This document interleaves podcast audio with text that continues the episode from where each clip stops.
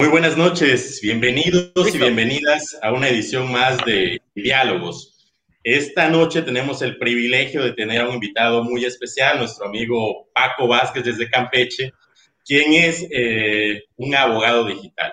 En esta nueva época que tenemos de revoluciones tecnológicas, eh, sin duda todas las áreas de nuestra vida están siendo implicadas. En esta ocasión vamos a hablar, vamos a hablar de la revolución eh, blockchain y las criptomonedas. ¿Cuáles son los alcances? ¿Cuáles son eh, las aristas que debemos de conocer en este mundo nuevo que se abre para todos nosotros? Estamos en un escenario de disrupción tecnológica, estamos en un escenario de David contra Goliat, de estas criptomonedas como medio alternativo de dinero a los grandes bancos que controlan los grandes capitales eh, financieros internacionales, son algunas de las preguntas que van a guiar el diálogo de esta noche. Seguramente en 100 o 200 años eh, se hablará que en un pasado el dinero fue físico, había monedas, había papeles, había metales y eh, seguramente estarán en los museos, ¿verdad? Y en todas estas eh, perspectivas de un pasado remoto que hoy es nuestro que hoy es nuestro presente.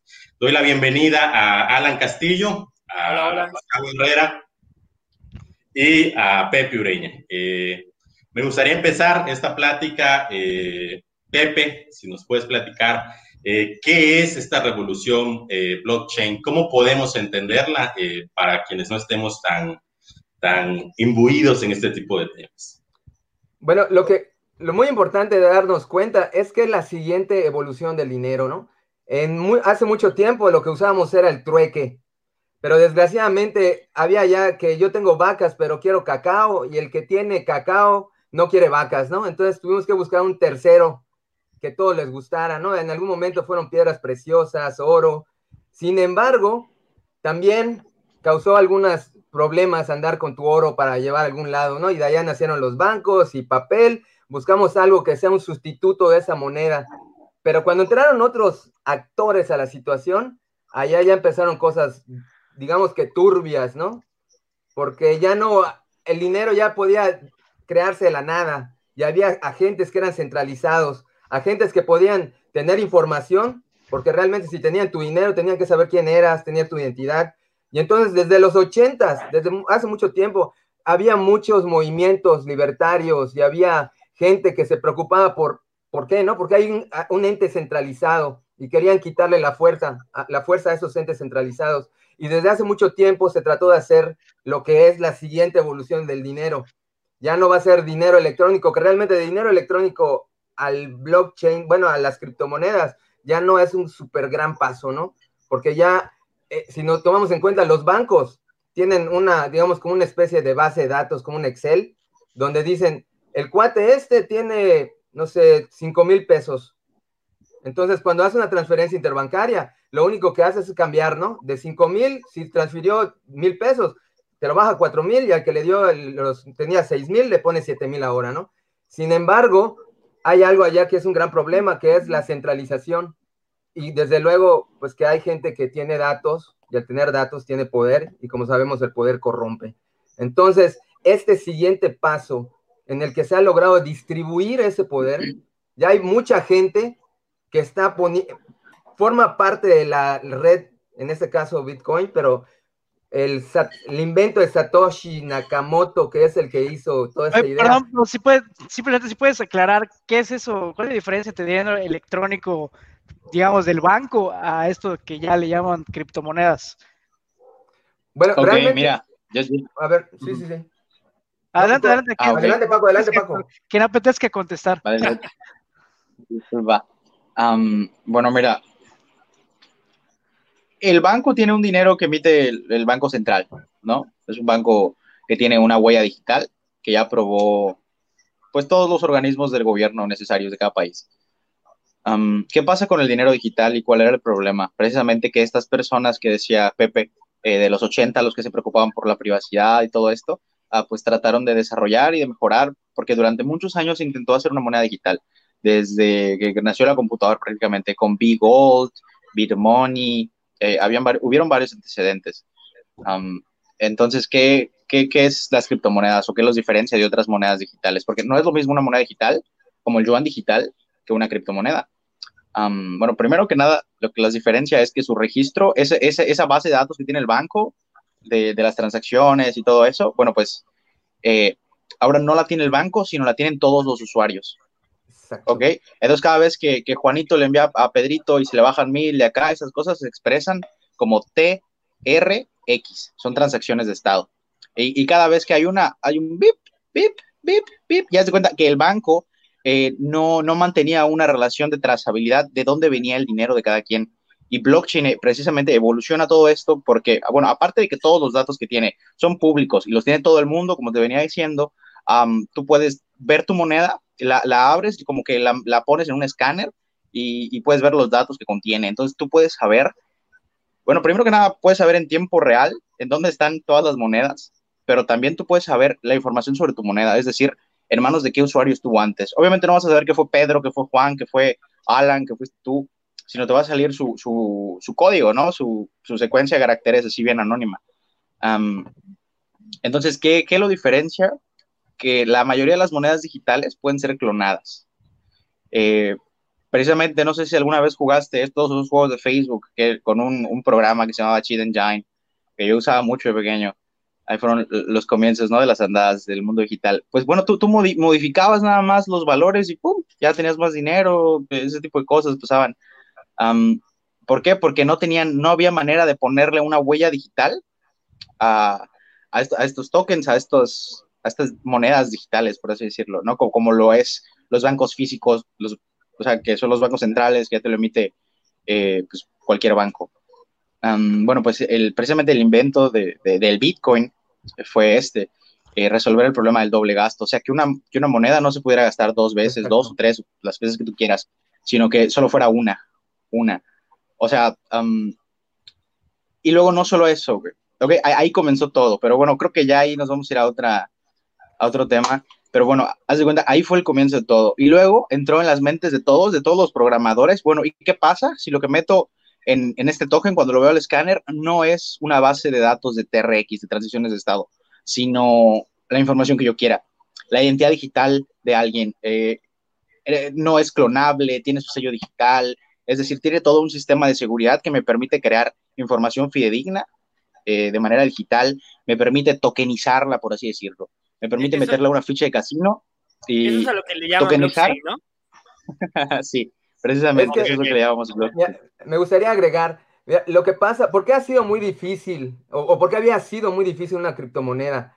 Porque piénsalo por un instante, cuando tú le mandas al banco que vas a hacer un gasto, primero, son dos, son dos, dos ataques que, que, tienes que protegerte. Uno, de que haya fondos en la cuenta. Y dos, lo como está diciendo Paco, el, el, el, el doble gasto. O sea, de que tú al mismo tiempo te quieras pasar de listo y digas, ah, mira, le voy a decir, sí tengo el dinero, tengo, no sé, 100 pesos, pero voy a comprar al mismo tiempo dos cosas de 100 pesos. Entonces, en ese momento el sistema se podía de, de perder y decir, sí tienes 100 pesos, sí tienes 100 pesos y gastase 200 pesos con solo 100, ¿no? Entonces, hay un personaje acá muy famoso llamado Satoshi Nakamoto que sorprendió al mundo porque ni siquiera se sabe si es una persona, es un seudónimo, puede ser un grupo de personas, una persona. Es una leyenda. Es, es una leyenda. Un gobierno. Emitió este paper donde dio la solución a estos problemas de una manera, digamos, como ya sabía, históricamente se había empezado a ver cómo era, ¿no? Pero él lo juntó todo en un paper y eso fue, eh, me parece que en octubre del 2009. A partir de ese momento, empezó, mucha gente empezó a trabajar, incluyendo el, el, esa persona, porque se estuvo comunicando con muchos vía email. Y en el 2000, eh, perdón, en el 2008 sacó el paper y en el 2009 ya se hizo realidad esta moneda. Y lo resolvieron con dos tecnologías o con dos situaciones que hacen posible las criptomonedas, el blockchain y la prueba de trabajo. Esas son las dos cosas, las dos grandes cosas que tienen las criptomonedas que las hacen posibles. El O blockchain.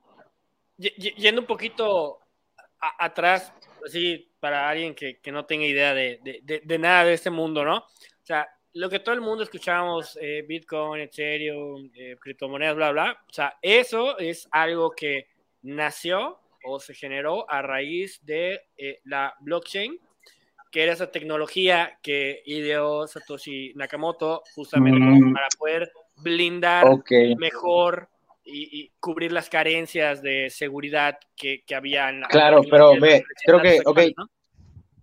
Sí, te, entiendo, güey, y, estás bien, pero creo que te falta algo clave. la, minería de, la minería de datos, o sea, ¿de dónde salen los bitcoins? ¿De por qué me pagan a mí por procesar datos? bueno, aquí es donde ya entra lo que decía Pepe también. Eh, son varias tecnologías las que están trabajando a la vez. En este caso, el, la prueba de trabajo, ¿no? Pero bueno, eh, el, bueno, a, su vez de la, prueba de trabajo hay una cosa que se llama protocolo de consenso y en cada blockchain varía. Es decir, Bitcoin tiene su protocolo de consenso, Ethereum tiene su protocolo de consenso, Zcash tiene su protocolo de consenso. Claro, es, es un protocolo de, consenso. Mm, bueno, es una de tantas, es una de tantas, claro. Ah, pero más, más que nada el protocolo de consenso es cómo se va a poner de acuerdo en la comunidad en cuál va a ser la manera de generar nuevos bloques.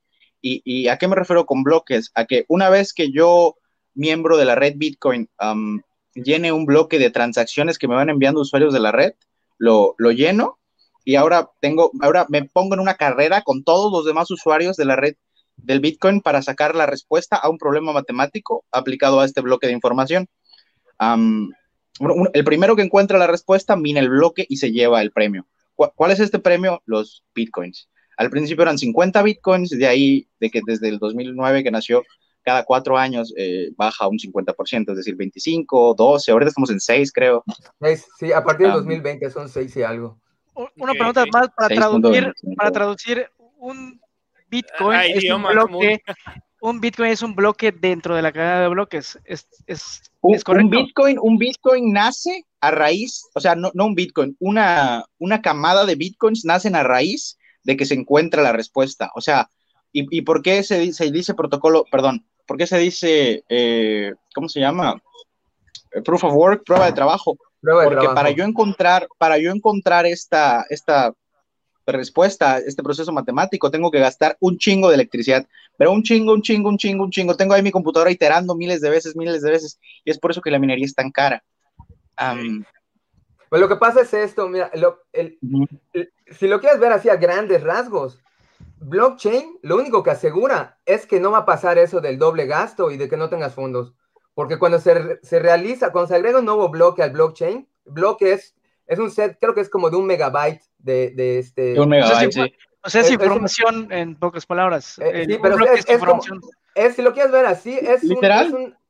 es, son, las informaciones de las transacciones que se están aprobando en este momento. Es como, como si fuera un, libro contable.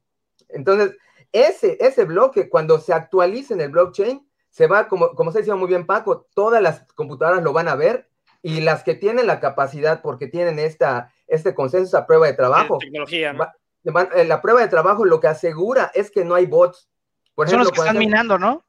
Eh, eh, eh, no, bueno, los que votan son normalmente son los que están minando, pero la, minería es para que para que haya incentivar, para incentivar que la gente esté haciendo, digamos, posible la red Bitcoin. La, chamba. La chamba. claro, o sea, es, un, es un... O sea, esto funciona, una, duda así de, de, mi época de viejito. cuando descargas música música pirata, ¿no? En, en, Ares, Ares, güey. Eh, eh, creo que era una tecnología eh, puerto a puerto. Y luego recuerdo que, por ejemplo, se estaba descargando una película y 40 cabrones tenía esa película, entonces se te descargaba súper rápido. Pero si esa película era súper extraña y solo había un güey que la tenía, descargaba súper lento. ¿Es, ¿Es algo así? ¿Es algo parecido? más de cuenta que cuando, bueno, lo que pasaba en Ares es que cuando tú querías tener acceso, o sea, cuando tú metías nuevos datos, pues tú, tú los compartías, dentro del software.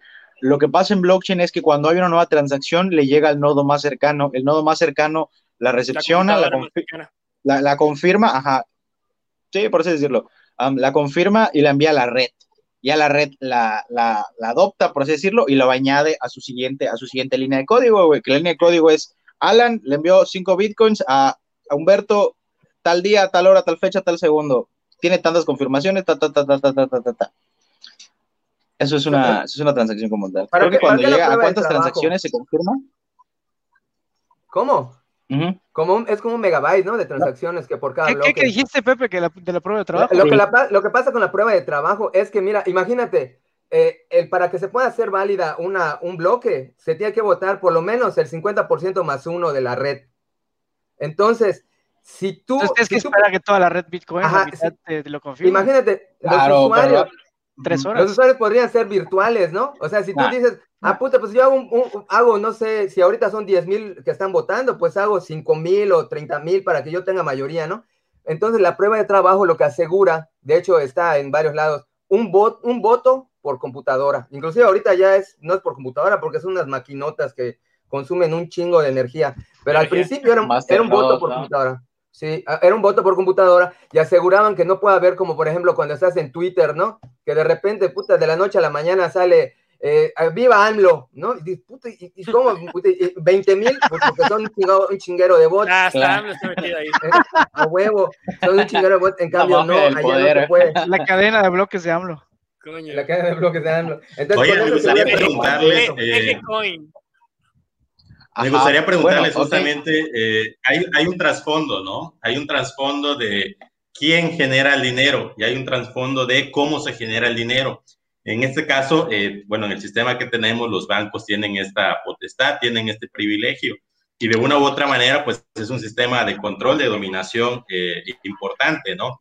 En este nuevo esquema que entiendo que trata de, trata de romper estos esquemas piramidales para crear esquemas eh, de redes, eh, la pregunta en concreto es, eh, ¿qué tanto realmente estamos creando un, un, esquema de redes o simplemente este poder se está eh, trasladando a otras manos? En el sentido, por ejemplo, que están platicando que las minerías, pues, eh, de estas criptodivisas requieren eh, información, requieren eh, tecnología especializada, equipos muy avanzados.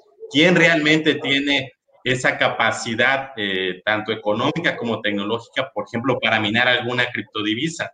Eh, ¿El poder está cambiando de manos o realmente estamos ante un eh, cambio de paradigma donde realmente sea más socializado, más accesible al resto de los usuarios? ¿Va por ahí este cambio de, de filosofía en la manera de entender el dinero en las criptodivisas o no va por ahí? Me gustaría que me contestaras eso por ahí, Pepe.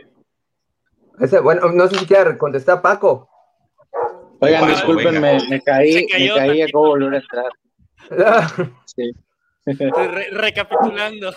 Sí. Bueno, bueno, porque lo oí, ¿no? Eh, realmente ahorita, la, el, bueno, en, en, Bitcoin, los mineros son los que crean, digamos, la riqueza.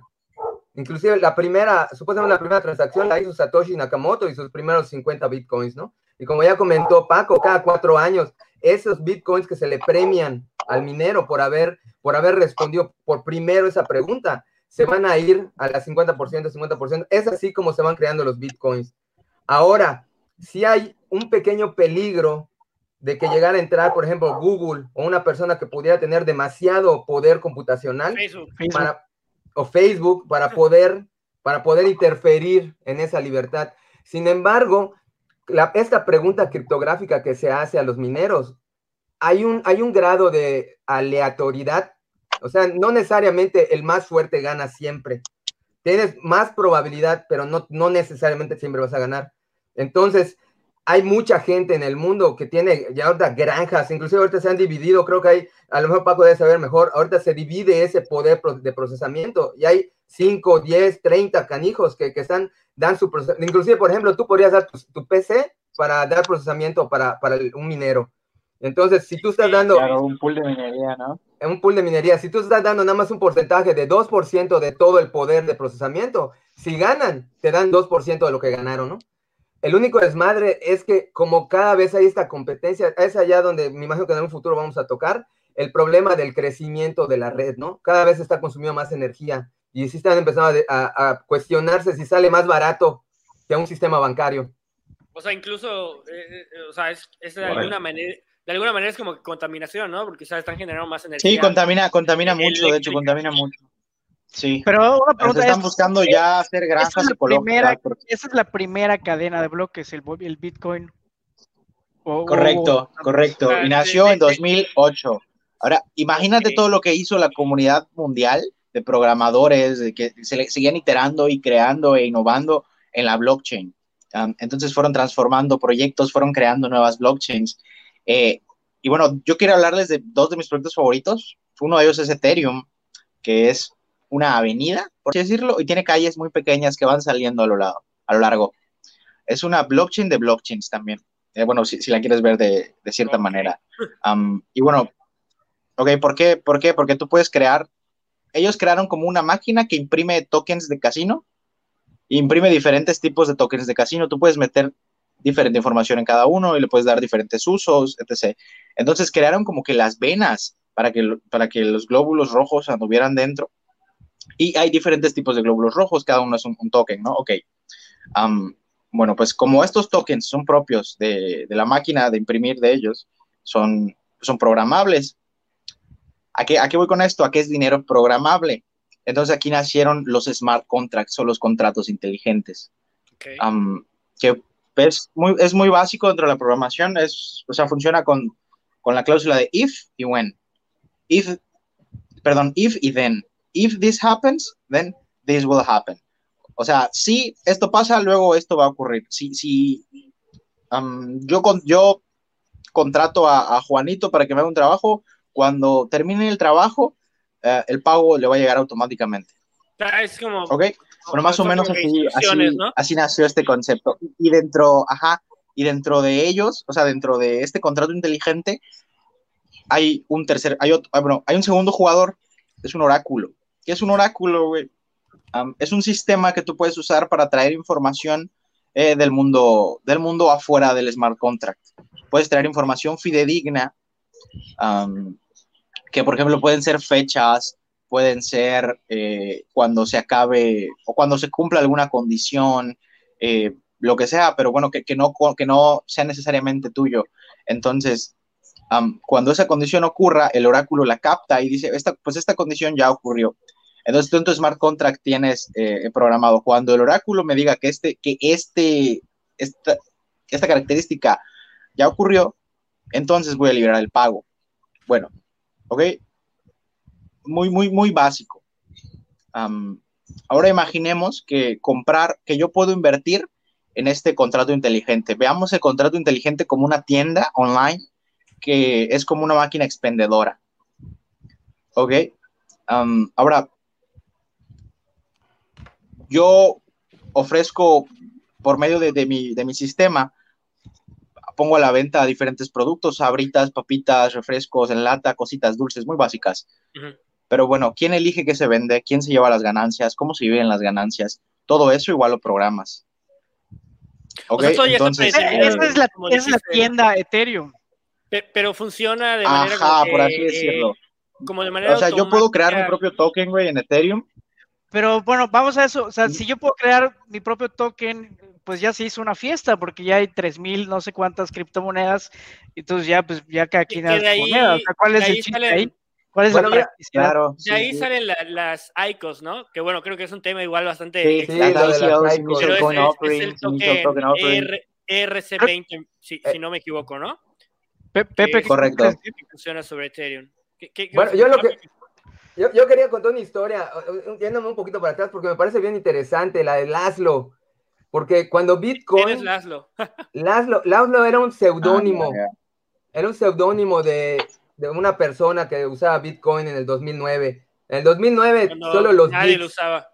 ajá, solo los geeks Solo y los- nadie había comprado algo físico. Nadie había comprado algo físico. O sea, lo intercambiaban para que, puta, ahí te, te, te vendo mi, no sé, mi, Sus mi espada, ¿no? de Mi armadura, de, de- ajá, y, y puta, para los videojuegos y la chingada. No, no había nada. la red- la red profunda, ¿no? Exactamente. Y entonces un loquito, Deep porque Web. yo lo quiero ver al contrario como un héroe, porque se sacrificó por todos, dijo, pago 10 mil bitcoins por dos pizzas. Y puta, al segundo día Ah. salió un valiente que le dijo, te la mando, y recibió sus 10 mil bitcoins. fue el, el famoso el de la, el de la pizza, ¿no? Que hacen el pizza. Exactamente, de El hecho, en, la, en, El Pizza en Gate, Florida, pero del Bitcoin. Y Ajá, esa el- madre se pagó el con. Pizzagate. el como- Pizzagate, porque saca tus cuentas, un bitcoin Ah, está ¿cuánto casi, se pagó? un bitcoin ahorita cuesta casi 700 mil pesos. ¿Y el, y el güey cuántos bitcoins pagó la pizza? 10 mil bitcoins. O sea, es la saca tu cuenta. pizza Por dos la pizzas. las, las pizzas más caras de la historia. Pero, eh, se- seamos justos, en ese tiempo, pues nadie sabía que iba a ser Bitcoin. Y de hecho era un juguete Claro. esa madre. Ah, O sea, me imagino que para el güey de la Nadie sabe pizzería. qué va a ser Bitcoin o si se Me- sabe. Me imagino que para el güey de la pizzería fue así como que, ah, pues voy a regalar una pizza a este loquito que quién sé qué chingada mamá me dio. Igual luego la regaló el güey, pero ya no salió en la Y, y historia. si todavía conserva el, Tiró otros, sus todavía 10,000 conserva el Bitcoin, debe tener una, a lo mejor ya compró Pizza Hut o alguna cadena o con toda la lana. Sí, que de, hecho tienen un letrero, eh, tiene un letrero en la pizzería de Florida. Acá se hizo la, la primera, acá se compraron las pizzas que, que son la primera transacción física de Bitcoin. Ahí la estaba viendo en YouTube. Pero un lugar histórico, imagínate. Ahora que, que mencionan eso, es, es una duda de, de las que yo he tenido a manera personal, y digo, me, me voy a desviar un poquito, luego me regresan a- a- al carril, es, por ejemplo, yo, yo llegué a comprar, de hecho ahorita todavía tengo, eh, compré, creo que, no, ¿cuándo fue? Final de 2017 creo, ¿no, Gustavo? Cuando nos aventuramos. 18, por ahí. Eh, ahí le jugamos. En la burbuja, en la burbuja, en el pico. Perdimos dinero. La burbuja, en la mera bla, burbuja. bla, bla. A la burbuja. eh. Eh, yo, yo dejé de tener y luego volví a comprar en diciembre, en, en- en este pasado diciembre, todo el pedo. Pero bueno, la, la cuestión es que nunca he logrado eh, hacer una transacción de, de Bitcoin en Bitcoin. O sea, por ejemplo, como la pizza, que yo veo un güey a lo mejor en Facebook que vende unos zapatos o unos, una computadora que le diga, oye, cabrón, eh, en lugar de pagarte, o sea, hacerte una transferencia de pesos mexicanos o, o darte mis billetitos. O sea, te rento este eh, depa a tantos oye, Bitcoin. Ah, ah, exactamente, o, o un departamento, ¿no? Decirle, oye, güey, o sea, hazme la conversión, ¿cu- ¿cuántos satoshis quieres? Bueno, satoshis son como que los centavitos de, de Bitcoin. porque Cien- la gente 100 no- millones, y- y 100 te millones de, un, eso, bit- ¿no? de un Bitcoin. O, o cuando, no sé, hasta entre cuates, ¿no? O sea, oye, préstame 100 pesos, Gustavo. Ah, sí, oye, pero no me lo devuelvas en pesos, eh, manda mejor Bitcoin, ¿no? O sea, la verdad es que jamás he podido intercambiar Bitcoins con, con nadie. Hasta la fecha, o sea, no más es porque yo he tenido la mala fortuna de que eh, con nadie de con quien trabajo, compro y es mi círculo social y familiar, no los acepta. O de plano todavía no hay como que una eh, que la gente de las masas lo adopte como un método de intercambio por, por cosas, por productos, por servicios. Mi Pues es que mira, ahí, el Bitcoin, Alan, el Bitcoin. Ah, sí, perdón, te escucho, Sí. Alberto. na- nada más pues, este, brevemente, para mí realmente eh, este boom de criptodivisas que estamos viendo, eh, o este diálogo sobre criptodivisas, sí tiene una base importante en esta fiebre especulativa, ¿no? De compro tanto hoy y mañana va a valer el doble o el triple, y eso es un ciclo, una rueda que alimenta el sistema, ¿no? Eh, realmente esta practicidad de poder decir, pues me compro una pizza, ¿no? O, o voy a un bar o rento un departamento, lo que sea, y pago con estas criptomonedas. Yo sí siento que dista aún mucho la realidad. Y quería preguntarles a ustedes que son especialistas, eh, ¿cuáles son los retos eh, para que pudiéramos cristalizar realmente estas criptomonedas como un medio de intercambio a productos físicos, más allá de esta fiebre especulativa que estamos Sí, viviendo? pagar la renta, como dice Gustavo, Eh, ¿no? Comprar las pizzas. a nivel. Claro. legislación, a nivel institucional, a nivel prácticas sociales, para que esto se, se lleve a cabo. Pues mira, en realidad el- la, la verdadera adopción, o sea, fu- fuera de que recaiga en el voy a comprar el producto físico directamente, recae en lo que decías ahorita, Heriberto, eh, las regulaciones, la, la- la facilidad que tengo de convertir mis criptomonedas en, en efectivo, ¿no? En liquidez. Cash. Um, claro, en cash. Entonces, hace muchos años sí era muy difícil eh, cambiar Bitcoin por cash porque precisamente lo tienes que cambiar con alguien, ¿no? El, el mercado peer-to-peer, nodo a nodo, era lo que, lo que predominaba. Hoy en día, tú tienes acceso a un mercado abierto 24 horas, los 365 días del año, en donde prácticamente es instantánea tu, tu venta y compra de, de criptomonedas. Es verdad, puedes cambiar tu Bitcoin por la criptomoneda del dólar o por la criptomoneda de XRP, pero bueno, como yo mexicano lo convierto a pesos Sí, mexicanos. como simple mortal. Mm, Yo como un simple mortal. Bueno, ah, esto está difícil. Ándale, el ABC. Acá, acá como abogado, ¿no? Pues bueno, la ley FinTech que salió hace poco autorizó precisamente a las instituciones de tecnología financiera ah, que pudieran trabajar con, con criptodivisas. Y bueno, pero no es lo mismo trabajar con criptodivisas que trabajar con criptodivisas y el peso mexicano. ¿Ok? Para poder hacer esto tenías que dólares, aplicar eh, un montón de, de proyectos, de licencias, de cosas así. El caso es que al principio solo un banco de criptomonedas obtuvo este permiso. Ah, ahorita me parece que es, este banco como que perdió su permiso, entonces hizo como que un outsourcing con una compañía en Granadas que se llama Envío. Una pequeña pausa. Un, un banco, un banco, normal, banco, banco eh, tradicional de los que nosotros conocemos. No, no, sí, no, yo no, tengo no, mis no, dudas. Porque... Se llama Bitso. Ah, no, no va en contra de la filosofía. No iría en contra de la filosofía de Bitcoin de que no haya un banco. Eso es una, un hecho Claro, lo que pasa es que como tal no es, no es un banco. Bueno, Bitso sí es un banco porque no tienes tú tus Bitcoins, tienes como que una representación es, de los Bitcoins de ellos. ¿no? Se le dice, es Ah, Sí, ok. ajá, o sea, es un exchange. O sea, por banco prefiero exchange, ¿no? Lo que pasa es que estamos hablando aquí con la, la gente. Ajá. Este, Casa de bolsa, casa de bolsa ¿no? o banco. Sí, eh, en realidad es una casa de intercambio. ellos porque- administran tus llaves privadas, ellos, tú ya no Sí, tienes sí, acceso sí, a toda sí, esa sí. información. Es una ¿no? cartera digital. Exactamente, Como tal, sí, ¿no? como tal. Y bueno, mira, Ah, hasta eso ya hay alternativas, porque hay casas de cambio descentralizadas, las famosas DEX exchanges, no exchanges, DEX exchanges, con D al principio, como cual, como Uniswap, en el que no existe un ente central, simplemente es un, es un protocolo que está a- amarrado para que funcione armónicamente. Um, obviamente hay una fundación y hay programadores ahí corrigiendo las cosas, bueno, de hecho, hasta, hasta ese no código está abierto. regulado. No, no está regulado. De ¿Y hecho, eso es algo ya, O sea, ya cada- entrando cada en las finanzas regula. descentralizadas. O, o- o ¿Cómo? quién debería regular? Cada, cada, ¿Quién debería regular? Cada país debería regular Nadie. eh, según su... su... Sí, Más porque supuestamente yo cuando recordé que decían, ah, Bitcoin para... Es que mira, mira, Descentralizado y fuera de los ¿Cuál es. ¿Cuál es la necesidad de regular Pero en la las práctica cosas, no. ¿Cuál es la necesidad de regular las cosas, güey? Que la gente está muy loca, que va a tratar de hacer delitos, que sí, güey, eh, o sea, precisamente. Entonces, ¿qué pasa con, con toda- todas las aplicaciones construidas sobre blockchain, güey? Todas están amarradas a algo que se llama protocolo de consenso y cada blockchain tiene su propio protocolo de consenso. El protocolo de consenso es como la armonía que tiene cada canción. Es la manera en la que todos trabajan en conjunto, en la que esta tecnología colabora con esta, esta con esta otra, esta con esta otra, esta con la red, esta con la criptografía, etcétera. Entonces, el protocolo de consenso son las instrucciones en cómo tienen que trabajar armónicamente en conjunto estas tecnologías dentro de cada proyecto.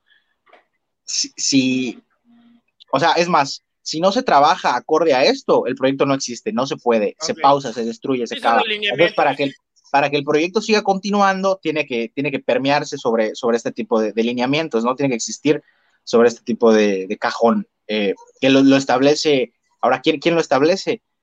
Los que tienen un token, los que tienen una moneda. Bueno, y esto varía de- dependiendo de cada proyecto, pero Yo normalmente es creo- así. Por ejemplo, si creamos el token y, y- y diálogos coin, eh, pues nosotros Ajá. decidiríamos cómo funcionaría No, ese- no, no, ese no, no, no, no, no. Bueno, o sea, dependiendo de ti. Ah, pero en realidad lo, lo que, lo que sería acá, bueno, lo que es el Bitcoin, como tal, la, la versión primogénea de la blockchain, es que la gente tiene el control del código. Eh, se Ah, hace ya, un foro, se hace un foro en línea y se, y se- y se van publicando exactamente. actualizaciones del código y, y- y- y, pues esto me gusta y esto no y esto sí y se va, se va- como un foro de Reddit, güey, donde la gente se, se rompe la madre. Eh, Sí, y- como y se- dijo y se- Gustavo, que el poder lo tiene el pueblo. Como en- Claro, en- sí, como totalmente. su- Como se digital. que debería funcionar la democracia en cualquier Ajá. país. No funciona así, Sí. pero bueno. supone. Claro, pero, pero es aquí a lo que voy. eh, los, pues bueno, ahora imagínate blockchain. Bueno, todo este concepto que yo creo que no hemos terminado de entender, pero aprovechando ya la emoción que tenemos acá y, y- y, bueno, aprovechando que la mayoría de acá somos de ciencias sociales. Este concepto que tú me acabas de decir de que así es como una democracia debería de ser, imagínatelo. O sea, imagínate blockchain aplicado a una democracia eh, en diferentes cosas, eh, registros nacionales, güey, de, deudores morosos, Sí, bueno, porque hay que entender que, que el Bitcoin es una aplicación de la blockchain y las Totalmente, es la primera. O sea, es, es, es una cosa, es como que, eh, bueno, no sé qué fue primero, si el huevo o la gallina, pero fue de que eh, no sé si crearon primero el blockchain y luego salió el Bitcoin, o blockchain lo tuvieron que crear para crear el Bitcoin y Sí, ya luego se dieron cuenta y ¿no? dijeron. "Eh, esta madre, no, esta madre no solo nos sirve para eso, sino que ya viendo bien, nos puede servir para un chingo de cosas más, ¿no? Eh, en- Yo en teoría lo que entiendo es de que en cualquier relación de confianza humana donde se necesita un tercero para dar, dar fe y legalidad, como son los bancos, Los notarios. Los Los notarios, notarios. los registros No, no, quiero, no quiero ofender a los gobiernos. presentes, pero a lo No mejor los abogados, los contadores y todo, se va a poder eliminar porque ya los, digamos que las transacciones o los movimientos o lo que sea de lo que estamos hablando van a ser visibles para todos y, y, no va a haber necesidad de haber desconfianza porque todos van a estar votando, por así decirlo. De hecho, hay una frase que leí por allá que decía que el blockchain está basada en la honradez del, procesa del procesamiento computacional. ¿Y alguien puede lo... corromper ese, ese procesamiento? ¿Algún hacker sí, así? Pero, sí, totalmente, totalmente. Si obtienen el control del 51% de los nodos, ellos, ellos pues como la verdad es lo que dicta la mayoría, pues ellos pueden decidir cuál va a ser el siguiente bloque a aprobar, o inclusive si quieren cambiar todos los bloques anteriores. O sea, no bueno, es tan Está muy complejo. No es infalible. No, sí, no, sí, no, no, no, sí entran Claro, grandes pero jugadores bueno, aquí, de peso. aquí, aquí date, date, el- o sea, date la tarea de, eh, o sea, siendo el hacker, de hackear todo el sistema de blockchain, tendrías que pagar toda la electricidad que consume el 51% de la red Bitcoin, es que es demasiada. Eh, además, lo tendrías que hacer en 10 minutos, Sí. Pero a lo porque mejor, si ya, no- ya- a lo mejor ya es rentable. porque si ¿no? no el bloque cambia y cambia y cambia y cambia y cambia. ¿me En explico? México Es- no creo. Ahora capital para Yo ello. creo. ¿no? No, no, por el, la Comisión Federal no te va A a, Bartlett no le gusta. va a pasar Sí, el, el, el- Se me va la luz antes, güey. Es, es- leí, la, la frase clara es, es posible, pero no es probable. E- Esa es la Claro. frase que, o sea, sí es posible, ¿no?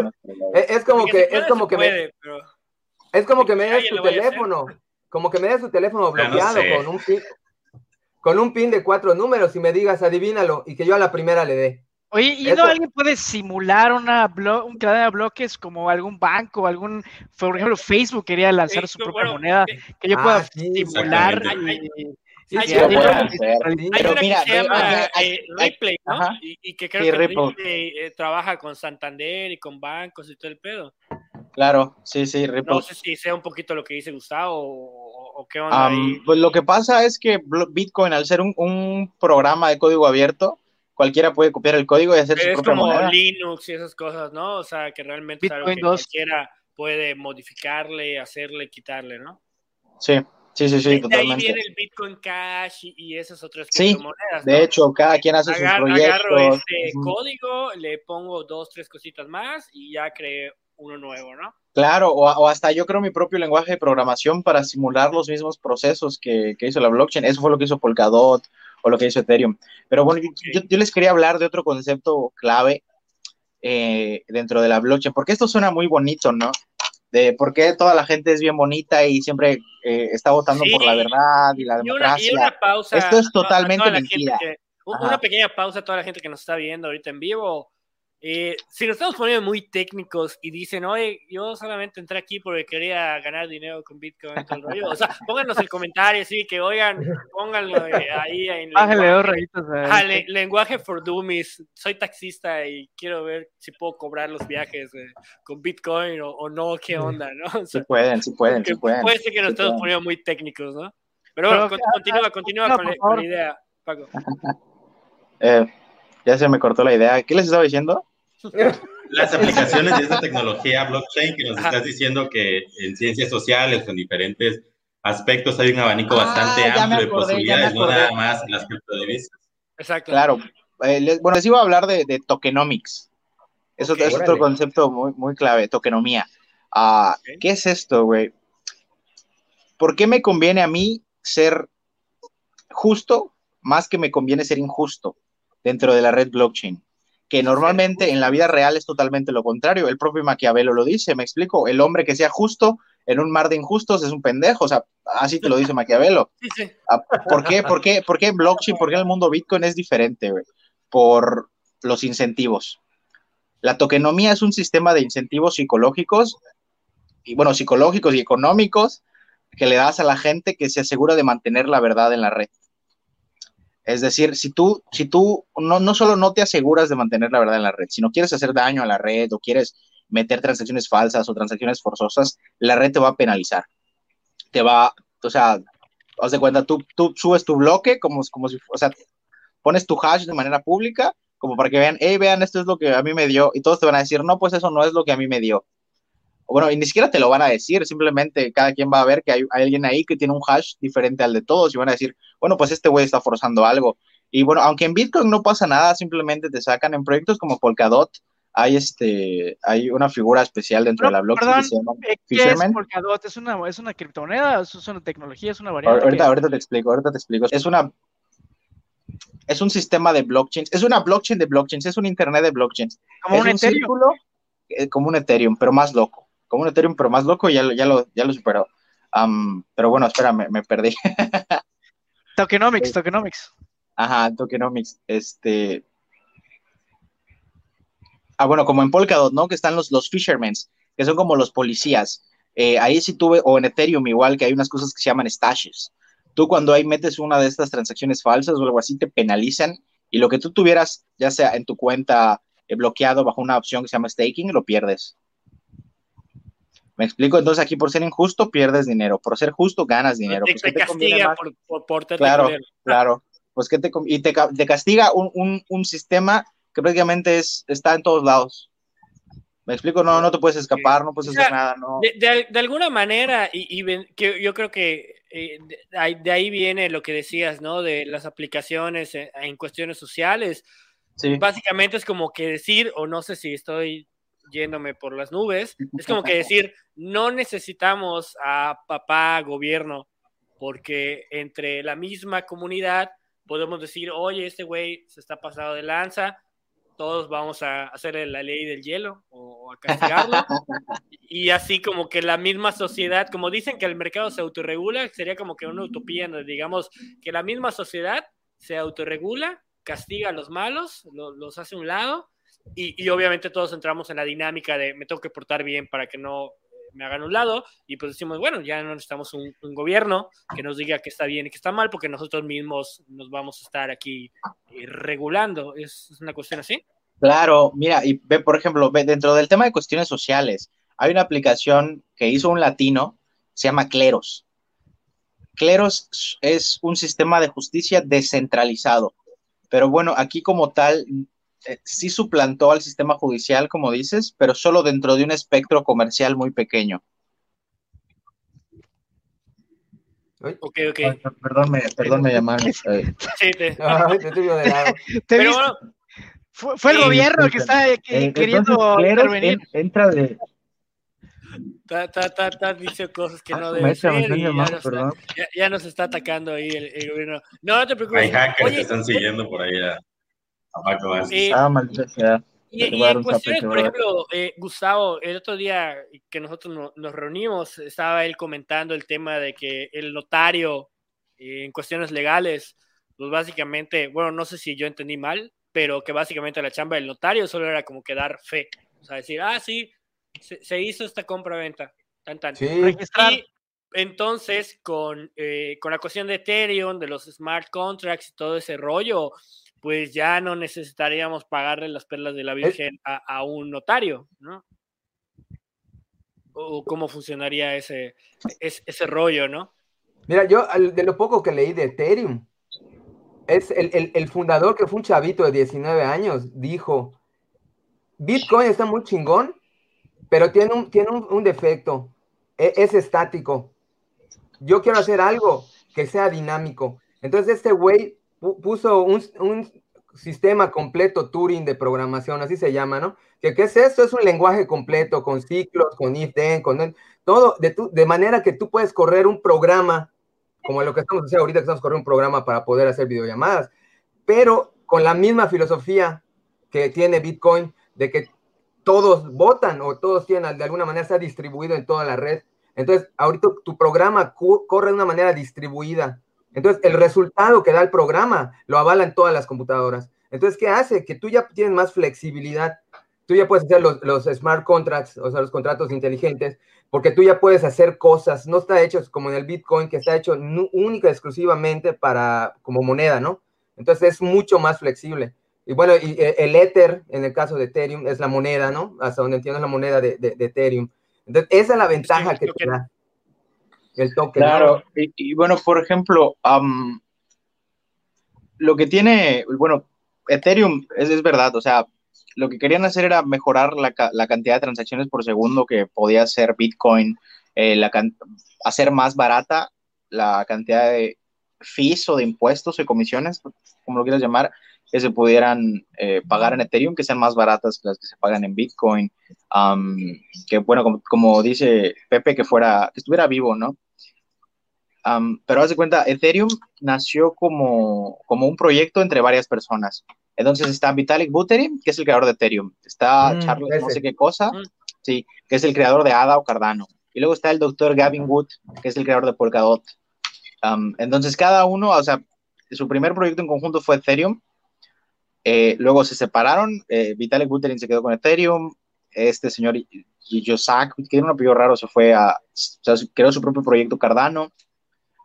¿Y qué es Cardano? Es una plataforma pública que elimina la necesidad, elimina esa barrera técnica uh, que tienes que tener como, como persona, como humano, para poder usar este tipo de, de smart contracts y, bueno, meterte a programar esa cosa, como que lo, hizo más adaptable al mundo, ¿no? E-, esa era la visión que tenía el güey de Cardano. la visión que tenía el brother de Polkadot era un poquito más diferente, un poquito más como si estuviéramos creando el, el Visa del siglo XXI, el gran hermano del sistema bancario, entonces lo que hizo fue crear una, bueno, pues una blockchain que no fue, que fuera unificada, pero que a su vez fueran muchísimas blockchains corriendo en paralelo, en forma de círculo. Y a la vez todas están interconectadas entre ellas. Entonces, eh, pues es un círculo y tiene un, hueco, tiene un montón de huecos enormes. Entonces, en esos huecos tú te puedes, puedes conectar tu propia blockchain. Tú puedes construir con, con el lenguaje de programación que creó el doctor Gavin Wood y el lenguaje de programación que creó Gavin Wood, eh, perdón, Gavin Wood, que creó el lenguaje de programación de Polkadot, también creó el lenguaje de programación de Ethereum. Y no solo eso. Polkadot es, una criptomoneda igual. Sí, eso es otra blockchain, eso es otro proyecto de, de, blockchain. Ajá. Entonces, el creador de Polkadot creó el eh, Solidity, que es el lenguaje de programación de Ethereum. Creó Substrate, que es el lenguaje de programación de Polkadot. Uh, y bueno, también creó el Yellow Paper de Ethereum, que es cómo funciona esta máquina que imprime tokens. Eh, bueno, entonces este güey, en conjunto con la fundación de la Web 3.0, sacaron Kusama, que es como una red de... ya, ya, vamos a Web 3.0 y yo sigo en la 2.0. bueno, bueno, pues este, señor eh, comenzó a generar una ONG que busque construir una web anónima, bueno, no anónima, en donde se proteja nuestra privacidad, nuestro anonimato, nuestros datos, eh, y uno se lucre con ellos de manera que no querramos, quería democratizar la Internet. entonces creó ese concepto, pero en una blockchain. Eh, Oye, pero más allá de los temas un poco técnicos, quizás yendo a una perspectiva más social, económica, como comentabas, del ¿Cómo hacer dinero? ¿Cuáles serían esas implicaciones más fuertes de todo lo que pudiera ser el aplicar cadena de bloques a múltiples aspectos, no solamente el dinero? Mira, eh, por ejemplo, te doy un ejemplo muy claro. El de las votaciones no lo creo. De hecho, el mismo Vitalik Buterin dice que las votaciones con blockchain son inviables porque los porque la corrupción porque la corrupción es viable. Bueno, Vitalik Buterin dice eso, ¿no? Um, creo que Dinamarca y no sé cuál otro. Sí, Sierra Leona y Rusia ya usaron blockchain para hacer votaciones. Ah, qué loco. Rusia. pues, me imagino que Rusia te dicen vota por Putin. Bien democráticos por allá. Ajá, más o menos. Eh, pero bueno, por ejemplo, la, ONU, con la fundación de Ethereum, ellos hicieron un programa que se llama Building Blocks, o sea, bloques de construcción para el World Food Program, el programa de alimentos mundial, a, un, campo de refugiados de Yemen, perdón, un campo de gente que venía de Siria, el campo de refugiados lo pusieron en Yemen y hicieron, crearon una blockchain especial dentro de la red Ethereum para dentro de cada token eh, meter la información de la identidad digital de cada uno de los migrantes. Entonces ponían su nombre, su edad, bueno, sus, datos básicos, ¿no? pero bueno, no solo eso, su historial médico, también su historial bancario, la UN, o sea, las Naciones Unidas, le enviaba dinero, le enviaba criptomonedas de manera instantánea, sin comisiones, a, todos estos refugiados. Y luego no solo eso, o sea, para acabarla, para acabarla, eh, vincularon sus carteras a su retina, a sus iris. Entonces, ellos iban a la tiendita del campamento de refugiados y cuando iban a pagar por sus productos, simplemente ponían su iris en un lector, así súper futurístico. Ahora, imaginémonos este, este, este sistema. Eh, la verdad es que está súper básico, aplicado eh, pues, a nivel masivo. con los migrantes, con este problema que tiene México. Al menos podríamos tener un control de quién está, quién no está. Eh, ¿Me explico? Y queremos ese control. Ajá, es lo que me preguntaba. bueno, en realidad. Digo, o sea, la tecnología es neutra. Claro, ya, ya depende. Pero el uso que se le puede dar a la tecnología abre un abanico de posibilidades sí. importante, ¿no? ¿Quién, ¿Quién utiliza esa tecnología y con qué intenciones la utiliza? Es como que la gran no, interrogante. Claro. Quizás sí, digo, por ahí si le hubiéramos dado a Hitler, bueno, wey, queremos no, que alguien regule. No, bueno, es que ese es el factor humano, porque, bueno, sí suena muy idealista inclusive, porque, bueno, sí todos tienen control sobre la propia blockchain, pero, pero puede haber esa corrupción. Si no se puede hacer una elección con cadena de bloques, pues quién sabe, probablemente ni el dinero, porque los propios países van a generar sus propias cadenas o sea, de bloques para criptodólar, criptopeso, cripto, etcétera. Totalmente. Ah, le da el, valor, control, el control va, va, a seguir en las propias manos de unos a, cuantos. A, a, eso quería ir, porque ya, ya vi que el tema de blockchain es muy extenso, de hecho creo que vamos a tener que hacer eh, en una ocasión, en un claro, claro. otro programa que sea 100% eh, blockchain, pero bueno, yéndonos al tema, como, como dice Gustavo, ¿no? El tema ya eh, monetario, ¿no? De criptomoneda, lo que ha hecho que la gran mayoría de la gente, porque la gente oye blockchain y no sabe de qué le estás hablando, pero dices Bitcoin y, y si dice, ah, sí, Bitcoin, porque mi primo hizo dinero con esa cosa, no sé qué es, pero hizo dinero, o mi primo perdió un chingo de dinero, como algunos de los que estamos aquí presentes, ¿no? Bla, bla, bla. No, y luego, o sea, ¿sabes qué? Luego hay mucha bueno, gente que conoce Bitcoin o criptomonedas por estafas, güey. Ajá, sí, porque de hecho hay, habían unas madres, creo que se llamaba Airbit Club. Airbit Club, sí, güey. Era sí, como, perso, era, era como no, los vendedores de ollas de Royal Prestige y todas esas porquerías. Era una chingada estafa piramidal y no te vendían Bitcoin, te vendían un pinche Claro. creo, ¿no? Pero bueno, el punto aquí, eh, de, que hay un mundo de criptomonedas, pero las que la mayoría de, la- de- de los mortales conocemos, pues es eh, Bitcoin, Ethereum, eh, eh, Replay, bueno, XRP, eh, creo que ADA, bueno, al menos yo llegué a tener ADA, pero bueno, eh, ahí hay dos escenarios, porque lo que decía Gustavo, ¿no? Por ejemplo, Venezuela creó su propia criptomoneda, que es el Petro. Eh, o sea, eh, suena como chiste, o sea, está cagado porque suena como chiste lo que güey, Venezuela, o sea, Dios mío, o sea, su, su papel tiene, el- o sea, su billete, su moneda actual tiene el mismo costo que el papel higiénico que tenemos en el baño, Creo que pues, menos. su- pues su criptomoneda, pues No, creo que, la- hombre. creo que no, la estaban basando, basando en la producción petrolera, ¿no? Pero bueno, X, ¿no? La cosa es que, eh, pues en teoría, es que cualquier país, pues sí podría eh, tomar esa decisión. O sea, PG, México podría sacar el PG Coin. Claro, pero por, coin. o sea, por ejemplo, ve, aquí ellos tendrían dos opciones, mira, cuando, o sea, un país, un país sacando su propia moneda. Aquí un país. Podría sacar, de hecho, podría sacar China, China ya sacó el yuan digital. ¿no? totalmente, Pero totalmente, ¿Cómo güey. funciona esa cosa? Mira, tú tienes, es, es, es un smart contract en realidad.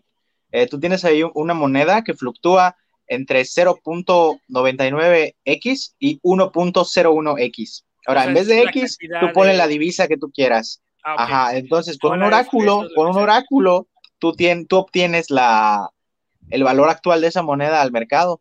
Entonces, ¿qué haces, güey? Eh, generas algo que se llama stablecoin. Son otro tipo de monedas. Así funciona. Tether, así funciona USDT, TUSD. eh, y bueno, creo que el yuan digital no funciona así. Ellos sí, sí aparejaron su, su moneda Moneda estable. del yuan. Ajá, pero porque es avalada por el gobierno de chino, ¿no? Am, los americanos son una O sea, empresa el privada, güey, el. O sea, básicamente funciona igual que, que las monedas actuales, ¿no? Que Sí, básicamente o sea, nos chingamos al están sistema financiero, güey. Están O sea, basadas en la confianza que la gente tiene en el país.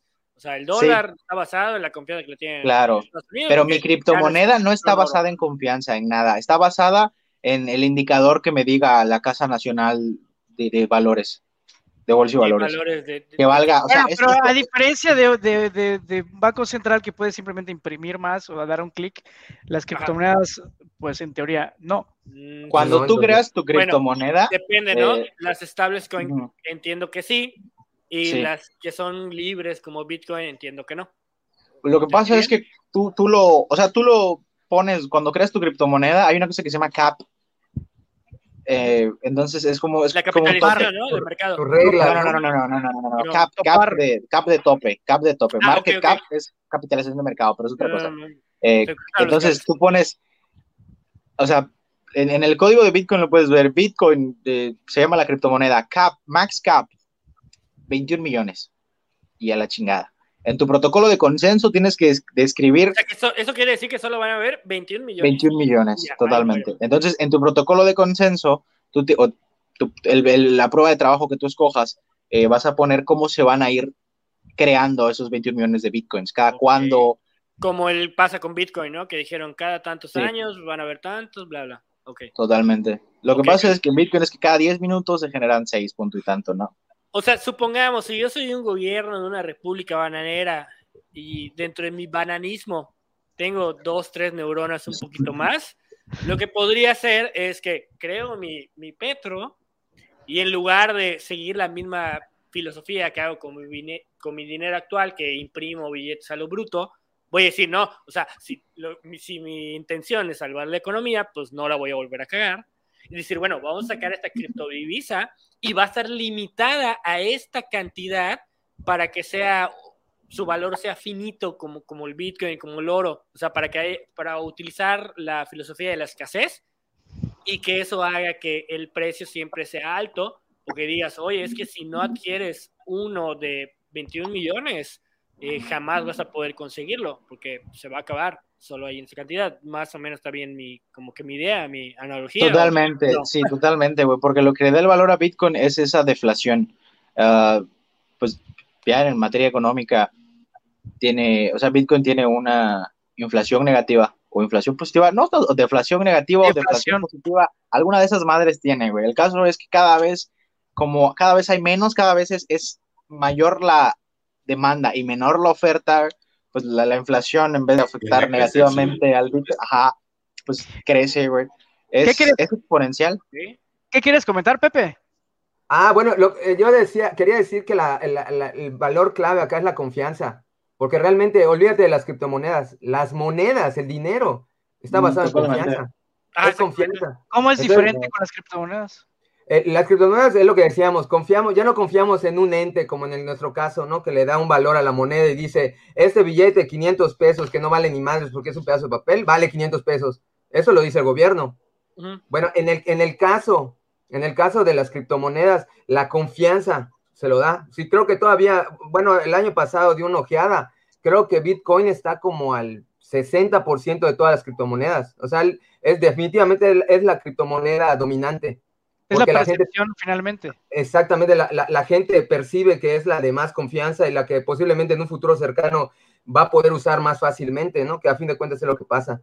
Entonces, yo creo que algo que debemos de tocar antes de que termine el programa es, uno, cómo puedes hacer lana, ¿no? Porque creo que por allá lo comentó Alan, ¿no? Hasta No, donde yo sé, por lo menos en Bitcoin, lo- lo- yo las únicas dos maneras que sé es por medio de, o sea, de, de toda esta fluctuación que tiene, ¿no? Que lo compres barato y lo puedas vender caro, o siendo minero. Son las dos maneras. Y siendo minero, pues tienes mano por dos razones. Una, porque si ganas, te dan puta la, la- la lana correspondiente, que ahorita está como en seis y tantos. Caminas este, el Bitcoin como si estuvieras mirando oro. Exactamente. Eh, la nueva lana que se crea es para ti.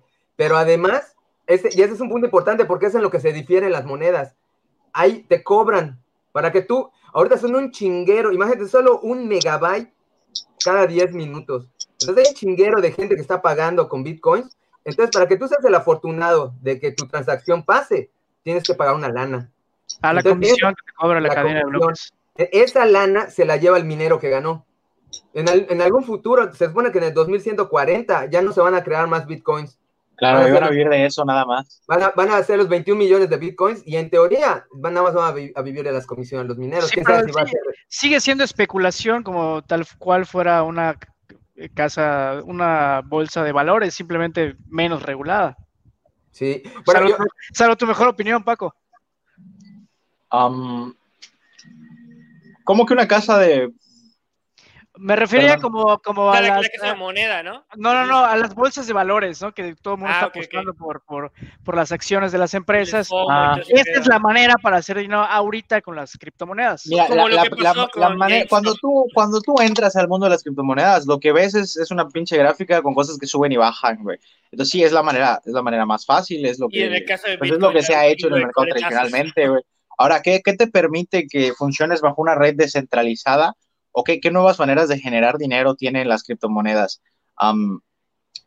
Bueno, pues muchísimas. Ha- Hagamos de cuenta que no hay un, negocio detrás de, de este banco digital, por así decirlo. Entonces, ahora, pues ofrecemos, ofrezcamos los mismos servicios que ofrece el ramo financiero, préstamos y bueno, otras cosas que, que en el mundo de las criptomonedas se llaman yield farming y staking, que prácticamente es bloquear y el otro es farmear como tal, plantar. am, Minar. no, no es minar, no es minar. Son, es algo propio, es, es una herramienta financiera, algo propio de las finanzas descentralizadas, o también conocido como DeFi. Haz de cuenta que son servicios bancarios ofrecidos por protocolos de, de monedas. Eso, son esos, son bancos de criptomonedas. Pero entonces, ¿qué puedes hacer acá? Tú puedes meter tu moneda. entonces ellos te dan como que una moneda que vale lo que, ¿cómo decirlo? Tú metes bitcoins y ellos te dan supongamos que el nombre de la casa de cambio es Satoshi, ellos te dan un Satoshi Bitcoin, ¿ok? Ah, entonces, tu Satoshi Bitcoin lo puedes usar dentro de su plataforma Satoshi y tal, lo puedes prestar, lo puedes farmear, o lo puedes stackear, o, bueno, e- inclusive no es necesario que metas tu, tu Bitcoin en esta plataforma de Satoshi Bitcoin, lo puedes hacer eh, directamente en, en tu cartera, en OKEx, en, en Binance, en, en un montón de plataformas que ya te ofrecen esta opción directamente, ¿no? Pero bueno, ah, lo que hacen estas opciones de yield farming o de staking es tú bloqueas una cantidad de X de tokens, de dinero, de criptomonedas, y ellos te dan un porcentaje, ya sea diario, semanal, quincenal, mensual o anual, eh, sobre, sobre lo que tú depositaste, pero te lo dan en criptomonedas. Am, y bueno, ¿de dónde sale todo este dinero y así? Eh, el hecho de hacer staking o de hacer yield farming significa que hay gente confiando en el proyecto. Eso es como un depósito bancario. Que te, pre- que No, te pra- dan, prácticamente. te dan intereses, por decirlo de alguna manera. Literal, sí, literal. Eh, haz de cuenta, el, el negocio que tenía el banco, ahora no lo tiene el banco, ahora lo tienen las personas. Pero tú puedes hacer préstamos también, o sea, eh, haces lending, le, se llama lending P2P. A menos que el banco ya empiece a adentrarse a ese sistema, me imagino que ya Pues habrá fíjate algo- que ya hay, de hecho, creo que. PayPal había hecho una, una propuesta para una startup que se llama CryptoTax y quieren comenzar a, poner impuestos en este tipo de, de sistemas de finanzas descentralizadas. Ahora, ¿con qué objetivo? No lo sé, pero imagino que es con el objetivo de dar certeza jurídica a la, pues, a la gente que usa este tipo de herramientas. No creo que baje la, la adopción, todo lo contrario, yo creo que ahorita la carrera que traen los developers y todas estas personas es el hecho de bajar la barrera educativa necesaria para entrar en este, en este campo como tal, porque imagínate, solo para entrar y usar las, las dApps, que son como las plataformas de, de las blockchains, eh, tienes que saber inglés, tienes que saber de, de tecnología, o sea, tienes que saber aprender una computadora, meterte a Word, meterte a Brave, buscar en Google, o sea, hacer un montón de cosas. Este, luego, imagínate que ya te pones tantito técnico y quieres hacer staking, no, hombre, ya, ya o sea, es una barrera educativa muy alta, ¿no? Entonces, lo, Oye, lo que al menos yo veo que tiene que ir hacia eso.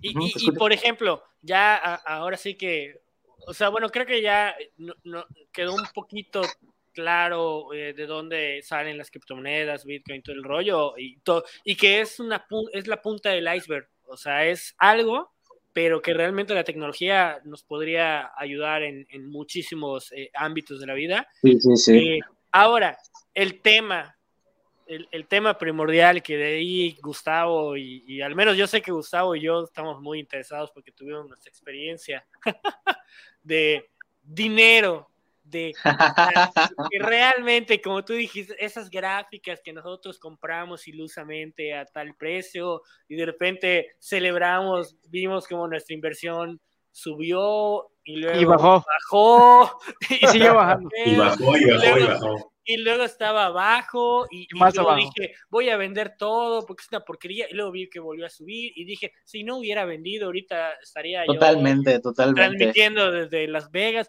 ¿Cómo está ese rollo? Porque digo, entiendo que, o sea, entiendo que en ese mundo, como que a lo mejor hay dos tipos de personas. La persona que está por, por la tecnología, porque dice, o sea, es una manera de apoyar a la tecnología, porque la tecnología nos va a ayudar un chorro de cosas. Y está la gente especulativa o la gente que solamente quiere ganar dinero, la gente que quiere tener una alternativa eh, de ahorros diferente a los bancos que te dan una porquería de comisiones y todo eso. Eh, incluso yo conozco gente que, prefiere eh, ahorrar en, plata y en oro, o sea, en físico, y en criptomonedas hay que meter el dinero al banco y que el banco te pague un 2-3% anual, que es nada. Entonces, ¿cómo está ese rollo? Por ejemplo, si yo dijera, tengo ahorita 10 mil pesos ociosos en mi cuenta de nómina eh, y pues están ahí devaluándose porque evidentemente el dinero eh, fiat, los pesos, los dólares, eventualmente van para la baja. Ok, ok, ok. Bueno, hay la gente que dice, voy a invertir en acciones, voy a invertir en la bolsa, pero a lo mejor si yo me fuera un alma rebelde, dije, ah, no, yo quiero probar con criptomonedas y, me la voy a jugar y, de esos 10 mil que se vuelvan 100 mil, o si se vuelven cero pesos, pues ni pedo, lo, lo, probé.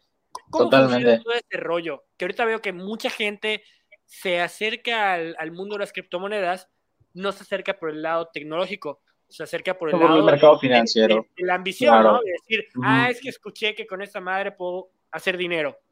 Totalmente. Pues ve, eh, cierto papel clave que existe en el mundo del capitalismo um, y que existía inclusive antes de las criptomonedas es el de la bolsa de valores. Es decir, un lugar donde tú puedes comprar y vender acciones. Um, pues lo mismo pasa con las criptomonedas. Lo que pasa es que este banco de valores, eh, pues o sea, puede existir sin estar regulado, puede existir sin estar con la CNBB y esas cosas. El único mercado de valores que existe legalmente en México es Bitso. Pero Bitso, ¿qué tiene? Que tiene comisiones altas, tiene comisiones altas y solo te vende como siete criptomonedas, ocho criptomonedas diferentes y la mayoría son proyectos. Y, eh, pues, ahorita no te deja sacar tu dinero porque te dice que no, tienes que sí, sí, sí, te deja, sí te deja sacar tu dinero. Lo que pasa es que yo tengo ahí y me dice, ah, ah necesitas inscribirte en bio, no sé qué porquería. Total, sí. ¿Qué, ¿Qué, dijiste, Paco? ¿Proyectos qué? ¿Son siete proyectos qué? Ocho proyectos. Pero dije, la mayoría son proyectos, no, no escuché, le pusiste un adjetivo, son proyectos. Ah, sí, eh, pues confiables, o sea, conocidos, famosos, ah, o sea, estables. La vieja confiable. Ajá. Eh, que está el dólar estable, Bitcoin, Ethereum, Litecoin, Maná, ah, ¿me explico? pero bueno, ¿qué pasa si tú quieres invertir en Polkadot o en Chainlink, que son empresas muy buenas? el, otro día que estábamos platicando tú y yo, me mencionaste Polkadot y yo me quedé con Polkadot. no es Bitso, güey. Me sonó a apellido de filósofo. Vas a otra eh, casa de cambio. Eh, ruso, una cosa así. sí, vas a otra casa de cambio. Vas a otra casa de cambio. Mira, de hecho, yo trabajo para una se llama Mexo, es otra mexicana, tienen un ajolote de... Ah, sí, te iba a decir, te iba a decir, ese ajolote, qué uno. sí, bueno, yo soy embajador de eventos con ellos, y ¿cómo, ¿cómo ingresas dinero acá?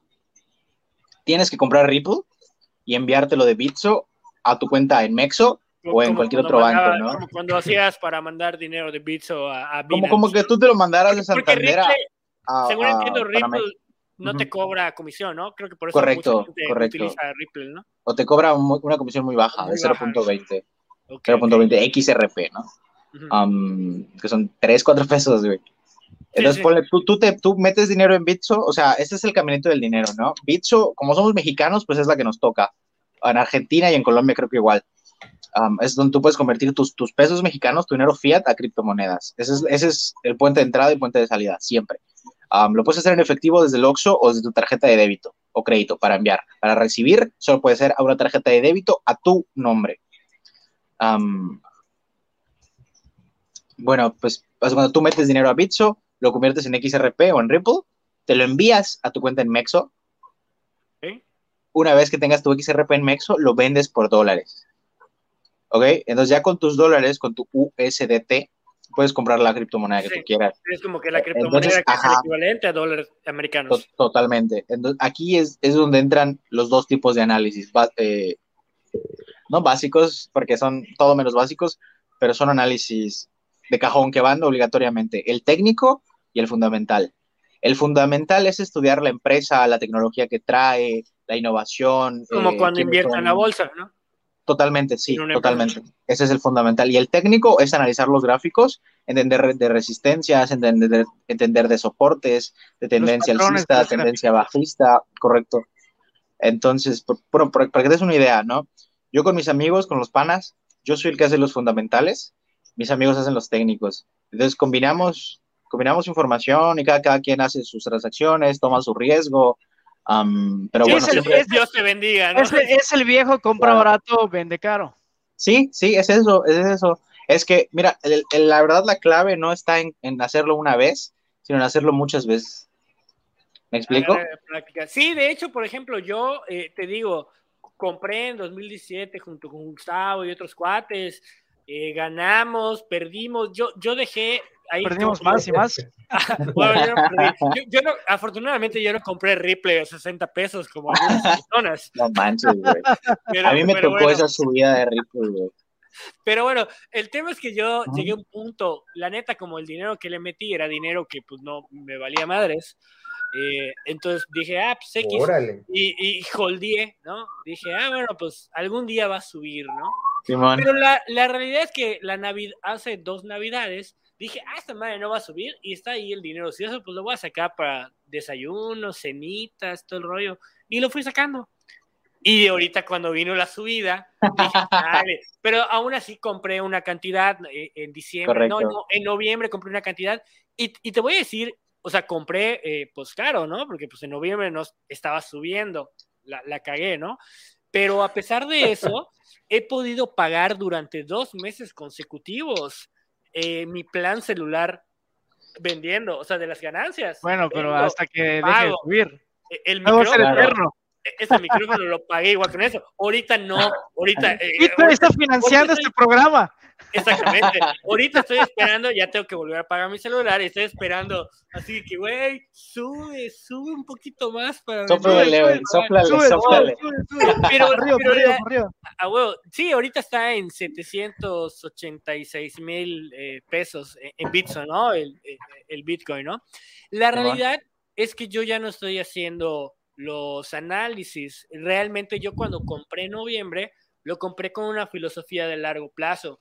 Dije, para diversificar ahorros, igual compré plata y hice otras cosas, ¿no?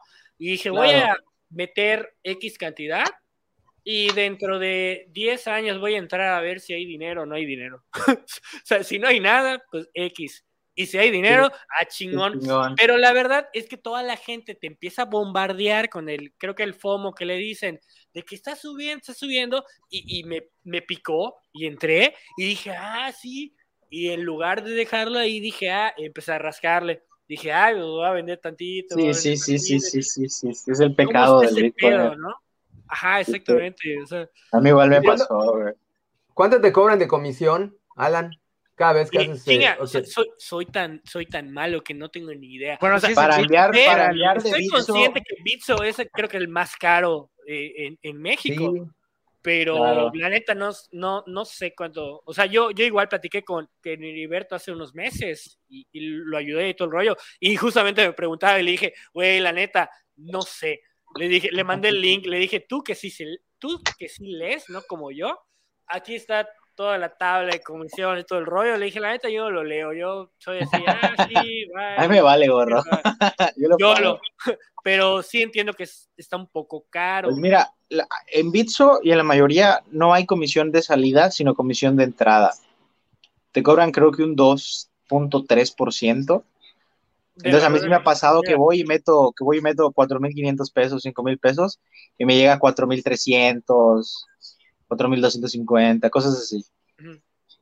Eh, pero de salida no. O sea, tú mandas 200 pesos, te llegan 200 pesos íntegros a tu tarjeta de débito. Sí, sí, sí, sí, sí, porque de hecho, ajá, exactamente, yo como vendo y mando la lana, o Sí. sea, mil pesos, mil pesos. Pero no me había fijado en eso que dices, que si yo ingresé dos mil, de repente son mil setecientos. Así como que, güey, qué pedo. Ah, Ah, sí, cuando lo ingresas en efectivo es peor. Pero, ajá, sí, porque creo que te cobra ocho comisión y todo el pedo. sí, aparte. Yo me gustaría nada más mencionar algo, porque creo que es importante que la gente lo sepa. Sí, Eh, bueno, no, no, no te quiero meter un gol por allá, Paco, pero muchas cosas se pueden hacer gratis, sí sabes, ¿verdad? Por ejemplo, generar tu cartera, o sea, tu, tu número, tu dirección Bitcoin, pues lo puedes, eh, eh, bajas el programa, lo haces. acá creo que lo que hay que incentivar es la cultura, porque mucha gente no sabe, por ejemplo, cree que necesita para hacer toda una parafernalia para poder cobrarle a alguien.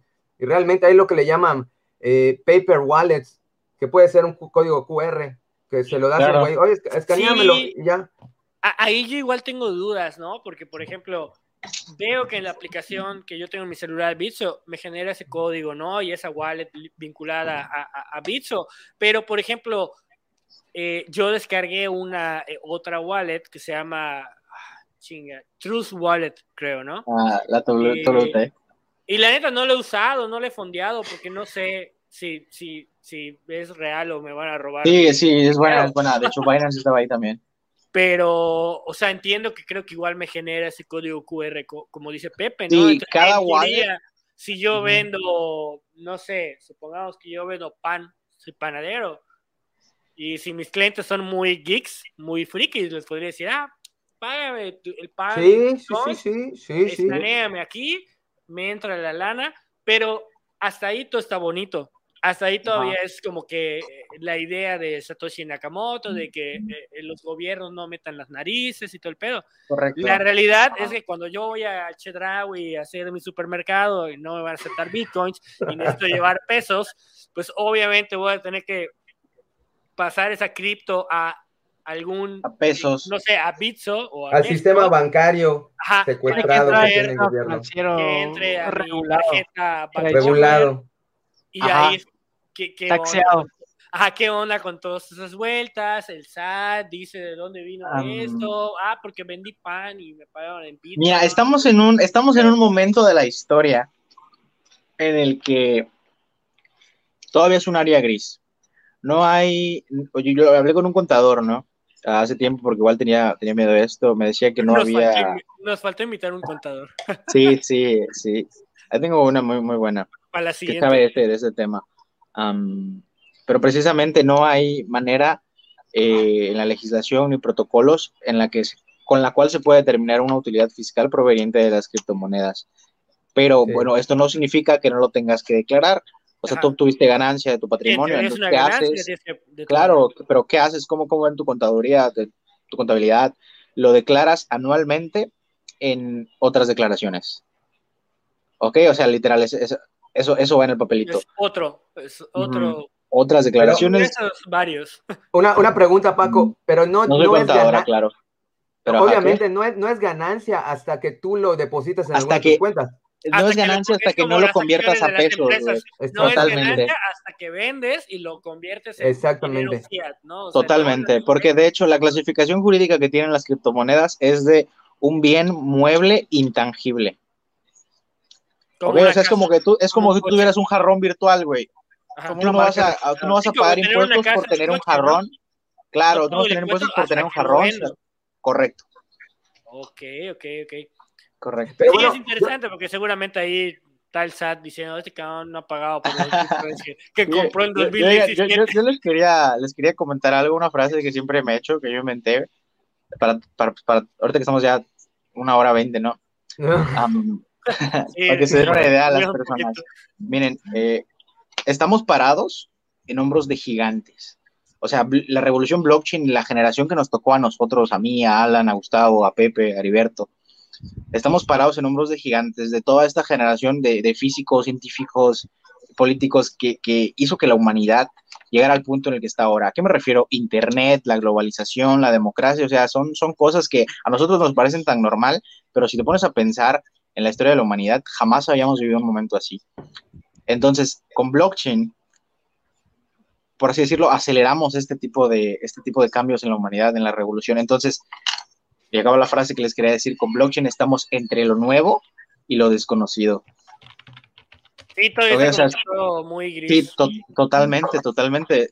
Por eso surgen tantas preguntas, ni, siquiera se conocen los límites. Ni sabemos cuánto va a hablar el Bitcoin mañana, ni los próximos cinco minutos. Sí, sí. No sabemos qué va a pasar, qué dirá la pandemia. ¿Qué dirá los bancos centrales del planeta? Yo, solo quiero decir algo porque creo que, eh, en serio, en serio, creo que eso es importante. La simplificación más sencilla de lo que puedes pensar, por lo menos Bitcoin, que es donde estoy más familiarizado, nada más se crean dos llaves. y es equivalente al email. Cuando tú tienes un email, tienes algo público, que es tu email. Cuando te oye, te voy a escribir, ah, no, pues este, Pepe Urena, arroba, gmail. Esa, esa, es la, la, pública, la que todos conocen. Y hay una llave que es tu clave, como el equivalente a tu clave en internet. Privada. Privada. El que sabe tu llave privada es el que te puede hackear. Si tienes miedo de usar bitcoins, la clave está en dónde está tu llave privada. Porque hay gente, como creo que por lo que he oído ustedes, Alan, Alan hay unas que le llaman iguales en la nube. El, ah, realmente la, igual medio escuchado. La, la, empresa que te está dando el servicio está administrando tus claves privadas. Entonces, el miedo que podrías tener allá es de que si a ellos los hackean, pues se te van toda tu lana, ¿no? ¿Qué es lo que ha pasado con lo que se ha oído? Oye, que sí, a uno. mi miedo, así, que, Entonces, Creo que es el miedo de toda la gente que. el miedo de toda la gente. Lo que, quiero tratar es de, de, que se pierda ese miedo, porque realmente, realmente yo sí puedo ver claramente el, poder de blockchain, las cosas que se pueden hacer, todas las relaciones de confianza humanas se pueden legalizar, por ejemplo, se puede de la mejor manera. Ah, por, ejemplo, tú, tú, tú Pepe, tú, tú eres ingeniero, ¿no? Y todo el rollo supongamos, yo te, te, pido a ti, te encargo una chamba, ¿no? Un trabajo, oye, necesito que me hagas tal cosa. Necesito que me hagas una blockchain. Por, un ejemplo, por un ejemplo terrenal de esas aplicaciones. todavía no lo anuncies, que próximamente Ideálogos Coin, pero bueno. Ideálogos Coin. yo le digo, oye, Pepe, necesito que me hagas tal cosa, o Gustavo, eh, oye, Gustavo, necesito que me registres una, eh, una marca, ¿no? O X cosa y si yo les digo, oye, te quiero pagar eh, con bitcoins, güey, y ustedes me dicen, está bien, güey, va, págame, te voy a cobrar tanto y aquí está mi código QR eh, y, mándame los bitcoins, ¿no? Para nosotros, a lo mejor dos frikis, está toda madre, ¿no? O sea, dije, ah, qué chingón, yo compré un servicio con, con criptomoneda y ellos van a decir, está chingón, yo vendí un servicio con criptomoneda pero, o sea, ¿qué, qué, qué pasa? Volvemos al, al, al, lo gris que decías, ¿no? Eh, eventualmente, si ellos no encuentran luego otro loquito que esté dispuesto a aceptar criptomoneda a cambio de algo, pues van a tener que pasarlo a, a pesos mexicanos o a, o a dólares. Y, y, ahí es donde el, el, el, o sea, yo como que mi temor es que como que el gobierno te llegue a decir, oye, pero ¿de dónde? O sea, ¿por qué te, te ah, okay, bitcoins, ya, no? Y tú dices, ah, güey, porque pues yo estoy cobrando en Bitcoin y yo soy libre de cobrar mi trabajo en lo que yo quiera, ¿no? Pero, o sea, sí hay como, o sea, es que yo siento que de parte de los gobiernos hay como que un resentimiento y también de parte de la población, como, que un estigma que dicen, el, las criptomonedas, el Bitcoin, eso, son cosas que usa la gente mala, ya sabes, como que lo usan para lavar dinero, el narco, delincuentes, bla, bla, bla. Siento que hay como que un estigma ahí que no niego que hay gente que a lo mejor lo usa para eso, pero no todos. O sea, yo, no soy, o sea, yo no soy un delincuente por, por, porque me paguen por cobrar mis servicios de consultoría en bitcoins. O sea, solo de tecnología. Claro, o sea, no por eso, puede ser, claro. Ah, exactamente, ¿no? ¿Cómo está ese rollo a, a, nivel legal, eh, Paco? Eh, pues mira, si tú lo que quieres hacer es asegurar ganancias, claro, si tú lo declaras no hay pedo, pero entonces si tú lo que quieres hacer es asegurar ganancias y no quieres declarar, o quieres acumular, o quieres inclusive tener nada más tus criptomonedas congeladas, güey, pues compras un, una stablecoin, o sea, compras una moneda que valga el dólar, que valga, bueno, hay muchas monedas que valen el dólar americano, ¿no? Entonces simplemente compra una de esas esa es la solución que yo te podría dar así práctica, eficaz, de que ya disponible para mañana. pero si lo... Ah, ajá, ya como que ir, ir este, pues resolviendo todo eso, cada, o sea, de que teniendo miedo del mercado cada vez que te pagan en criptos o algo así, pues es algo bastante normal, sobre todo si lo que tú pues estás vendiendo son los productos de tu negocio, ¿no? yo lo veo mucho, tengo una taquería en Campeche. Este, aceptamos bitcoins, aceptamos todas las monedas listadas en Bitso. ¿Y hay gente que les ha pagado en bitcoins? No, nos pagan en Bitso Transfer. Ok. O sea, me, explico, nos pagan en pesos mexicanos, pero nos pagan en Bitso Transfer. Este, y bueno, pues ¿cuál es la, jugada ahí? Simplemente cuando lo envías de tu Bitso a tu tarjeta de débito, lo tienes que enviar una tarjeta de débito fiscalizada. O sea, que sea con la que pagas impuestos y hagas tus cuentas y esas cosas. Los declaras y ya. Pues es la verdad tener un muy buen control de contabilidad. Pero, ajá, como que las autoridades, o sea, es más, tú vas al SAT y les dices, quiero declarar impuestos de criptomonedas, güey. es que así, ¿qué? Neta, o sea, no saben qué hacer. O sea, a lo mejor no me están buscando. Pues, ¿para qué vas? Todavía no me Sí, pues, ¿para qué vas, güey? Precisamente. Pero vaya. Sí, Paco, ya este, abusamos de tu tiempo un poco, casi hora y media. Eh, realmente queremos agradecerte por el hecho de que estuvieras hoy con nosotros. Yo creo que es una plática que ha aportado muchísimo, es un tema que está en boga, que cada vez está más caliente y que la verdad con tus conocimientos y con tu facilidad de palabras sí nos has este, abierto el panorama no solamente de, de las criptomonedas como tal, sino esta posibilidad de blockchain que te invitamos, por supuesto, a que estés con nosotros en otra ocasión y que podamos eh, y dialogar aún más sobre esa tecnología. ¿no? Realmente muchísimas gracias, un gusto que estés con nosotros. Están eh, los micrófonos y, y la cámara abierta siempre. Y bueno, a toda nuestra audiencia, realmente darles las gracias por, por estar con nosotros, invitarles que, nos, que, nos, que se suscriban. estamos en YouTube, Facebook, eh, Instagram, TikTok. Eh, síganos, vamos a seguir este, dialogando más temas relevantes, interesantes para pues comprender la realidad que nos ha tocado vivir tan cambiante, tan volátil, tan revolucionaria tecnológicamente. Me gustaría, eh, yo con esto me despido y dar las gracias y bueno, ceder el micrófono a todos ustedes para un comentario final y eh, pues despedirnos en esta emisión que se alargó, pero creo que ha valido la pena. Paco, te escuchamos. Pues, Heriberto, primero que nada, muchísimas gracias, Heriberto, Alan, eh, Gustavo y Pepe. bueno, muchísimas gracias por abrir el espacio y sobre todo por estar dispuestos a, a este diálogo de temas un poco eh, pues desconocidos para, para, la gente, ¿no? Que se ven que, que, hay miedo. Prácticamente gracias por no tener miedo de hablar de estos temas, por abrir espacios y, y, por tener este tipo de dinámica que se les, bueno, o sea, que ustedes comenzaron, que ustedes están haciendo, eh, se los aplaudo. Un saludo a toda la audiencia. También eh, aprovecho para hacer un comercial. Síganos en redes sociales, Asociación Latinoamericana de Blockchain. Vamos a estar haciendo un summit eh, eh, latinoamericano, ¿no? Eh, todavía no queremos anunciar fechas, pero estén pendientes de las redes sociales, en Facebook y, e Instagram. Sí, en la descripción del video y luego van a ver ahí eh, el link, el link de la asociación para que puedan entrar con calma. Ahí lo, ahí lo ponemos. Muchas gracias. De acuerdo, muchas gracias Paco, muchas gracias a, a los demás, a nuestros coanfitriones y pues espérenos en los próximos diálogos con más temas relevantes, polémicos y sobre todo que sean novedosos como este tema es muy interesante. Muy buenas noches, Pepe. Gracias, sí. Bueno, yo, yo antes quiero decirles que este, en el caso eh, del Bitcoin específicamente, tenemos que trabajar todos en, en una, crear una cultura. Creo que este, este tipo de tipo los diálogos y comunicarlo más para que la gente sepa y pueda perderle el miedo, porque realmente lo que estamos diciendo para que sea útil, lo tiene que usar mucha gente, ¿no? Entonces, para que lo use mucha gente, hay que crear una cultura. Entonces, yo creo que estamos por, yendo en el camino correcto. Todavía hay mucho por qué caminar, pero me, encantó. Gracias, Paco, por tu información, todo lo que nos dijiste. Les agradezco y pues nos vemos la próxima semana. Perfecto, pues muchas gracias a todos. Eh, Paco, muchas gracias por, ahora sí que no, nos sacaste de varias dudas. Y yo me quedé con la duda de cuánto dinero perdió Gustavo en 2017 convirtiendo en Ripley, pero bueno, e, e, eso lo, ya luego haremos una nueva emisión en donde todos confesaremos cuánto dinero perdimos en, en, a su madre.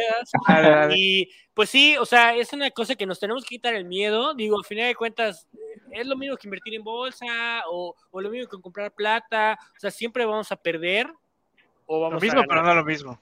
Exactamente. Siempre hay un riesgo, siempre hay un riesgo. La cuestión es que lo hagas eh, estudiando, como dijiste, hacer tu análisis técnico, tu análisis eh, fundamental y que uses dinero que no te importe, o sea, dinero que te Correcto, sobre, sí. que no es el Sí. dinero de la renta, de la colegiatura, sino que literal, yo como inicié, dije, si me gasto 500 mil pesos un fin de semana yendo al bar, dije, lo voy a meter aquí.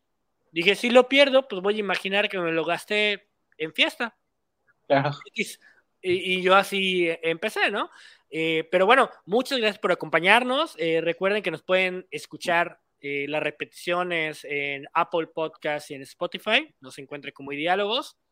Nos pueden seguir en TikTok y en Instagram como Diálogos Podcast. Y obviamente, por favor, denle suscribir, denle clic en la campanita de YouTube para que les lleguen las notificaciones y también nos pueden seguir en nuestra página de Facebook. Y muchísimas gracias por acompañarnos. Dejen sus comentarios, qué les pareció, qué otros temas les gustaría que platicáramos, qué otras personas les gustaría que invitáramos y que tengan una excelente eh, noche.